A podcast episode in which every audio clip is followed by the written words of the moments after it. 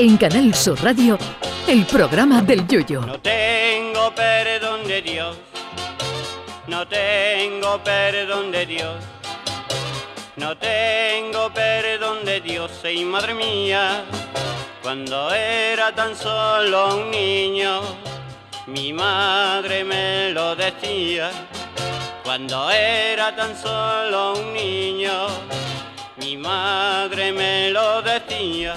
La pregunta que se ha hecho la humanidad cada vez más a menudo es ¿cuándo nos extinguiremos y por qué? Posiblemente el troglodita que estaba tranquilamente echado su pata de mamú al fuego recién descubierto no se lo planteara, pero con la llegada de las monerías nucleares y el famoso cambio climático, además del carajotismo, por supuesto, que es la principal amenaza para extinguirnos, cada día nos lo preguntamos más a menudo. Pues si, si no usted no lo sabe, hay un reloj llamado Doomsday Clock, o sea, reloj del apocalipsis que marca cuánto tiempo nos queda para disfrutar de la- del cazón en adobo o de la final del falla. Este reloj se creó después de la Segunda Guerra Mundial en 1947 y ahí ya se situaron las manillas, hipotética y filosóficamente, en las 23.53, a 7 minutos de que todos reserváramos la suite real de la venta del nabo. Cuatro años más tarde, con la Guerra Fría entre Rusia y Estados Unidos, que amenazaban con tirarse cohete, pero no de los que se llevan al rocío, el reloj se adelantó cuatro minutos y se situó a cuatro minutos imaginarios del apocalipsis. En 1953 se volvió a adelantar un minuto debido a la invención de la bomba de hidrógeno por parte de los Estados Unidos que Rusia consiguió poco después. Como los yanquis y los rusos firmaron un acuerdo de paz nuclear, el dichoso reloj se atrasó cuatro minutos en el año 60 hasta las 23.53. Pero a pesar de la crisis de los misiles de Cuba, el reloj siguió inmóvil, incluso en 1968 bajó hasta las 23.48 Oh, qué bien. por el Tratado de Prohibición Parcial de Ensayos Nucleares. Pero eso duró menos que los componentes del grupo del recordado Juan Carlos Aragón, que echaba más de la mitad todos los años.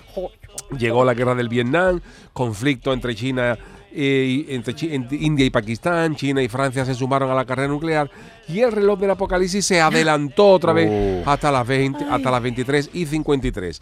En años sucesivos, con distintas guerras en el mundo, el reloj se adelantó hasta las 23.54. Dios. Otra bajada fue con el desman- desmantelamiento de la URSS, donde se atrasó hasta las 23.47.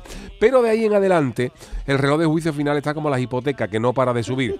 Cuando la chirigota de los palomos no fue a la final, seguro que el reloj se, se- la extinción se adelantó, porque si eso no estaba ya ni para la final, no sé yo. Y con el famoso cambio climático. ahí me, ahí me, me- me- ahí me- Baja per- modesto que Yuyu. permítame que, no, lo diga yo, que lo dice todo el mundo. Pero con el famoso cambio climático, el aumento de la escalada nuclear, el terrorismo mundial, la llegada de Trump a la Casa Blanca, que después curiosamente ha sido el único presidente que no ha empezado ninguna guerra, pero bueno.